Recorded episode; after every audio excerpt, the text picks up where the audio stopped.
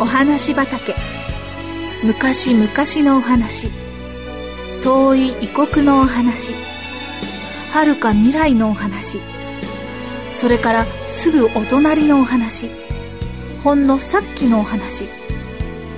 今日はあなたに届けます。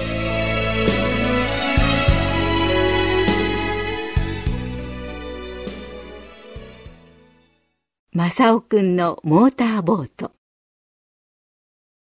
公園のお池に着いた正雄くんは早速モーターボートを池に浮かべてみました。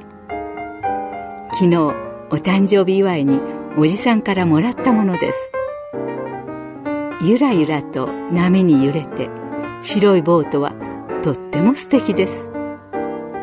赤いボタンを押すとモーターボートはブルルンブルルンと気持ちの良い音を立ててまっすぐお池の向こうの方に向かって走っていきます。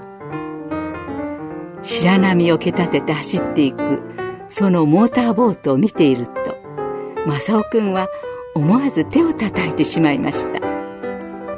色といい形といい大きさといい正雄くんが夢にまで見ていたモーターボートそっくりなのです。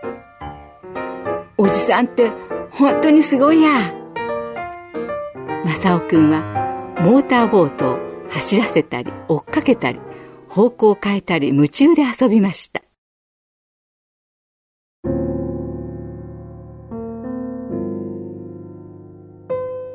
ところがいつの間にかお日様は西に傾き始め辺りが少しずつ薄暗くなってきました。そろそろお家に帰らなければならないと思った正雄くんは今日最後のモーターボート遊びとしてお池のずっと向こうの端までボートを走らせることにしました。これで今日はおしまいだ。向こう岸までしっかり走るんだ。ボートが動き出すと正雄くんは素早くお池の周りを向こう岸までずっと走ってボートの近づくのを待っていました。ポンポンポン。と良い音を立ててボートは進んできます。じっと見つめているとお池の真ん中に来た時突然ポンポンポンポンポンポン。止まってしまいました。どうしたのでしょう？一体全体どうして止まってしまったのでしょう。正雄くんは泣きたくなってしまいました。一体どうしたんだい？動けないのか？その時お池のそばの電灯がつきました。見回すと、あちらこちら電気がついています。暗くならないうちにお帰りなさいよ、とおっしゃったお母さんの顔が浮かんできました。急いでお家に帰らなければなりません。でも、止まってしまったボートにはとても手が届きません。このまま放っておいたら風に吹かれて転覆して沈んでしまうかもしれないしどうかなってしまうかもしれませんその時ふと正雄くんは教会の先生に教わった歌を思い出しました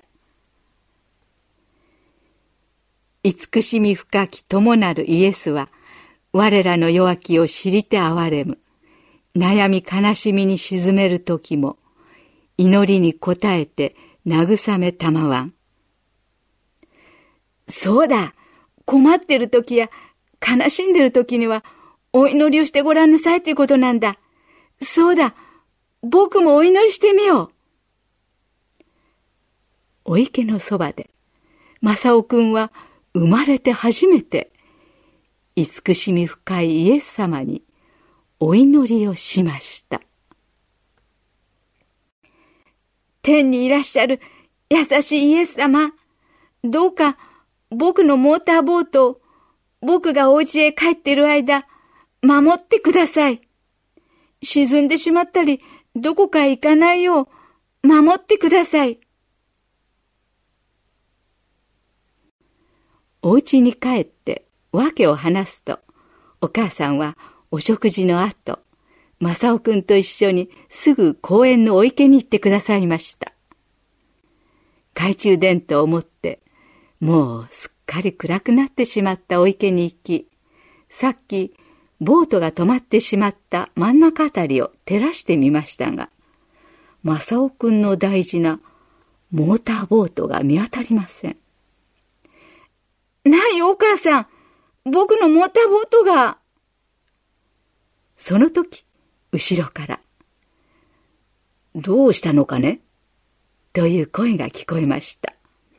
びっくりして振り向くと、そこには公園の管理人のおじさんが立っていました。正雄くんが訳を話すと、そうかいそうかい。まあ、おじさんと一緒に来てごらん。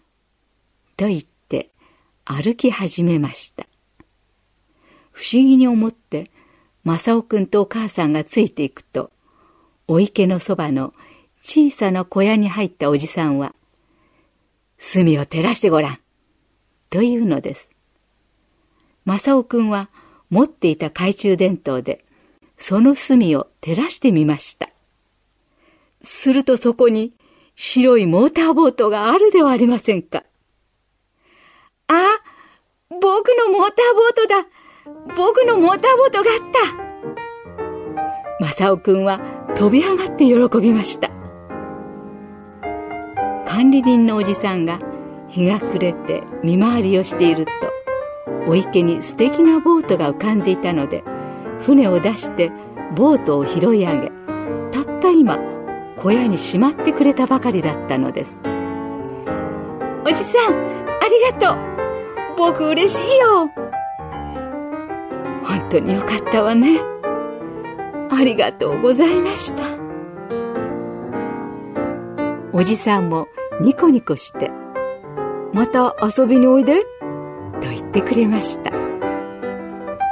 帰り道正雄くんはもう一度さっきの賛美歌を思い出しました。そしてお祈りに応えてくださったイエス様に心から感謝しました。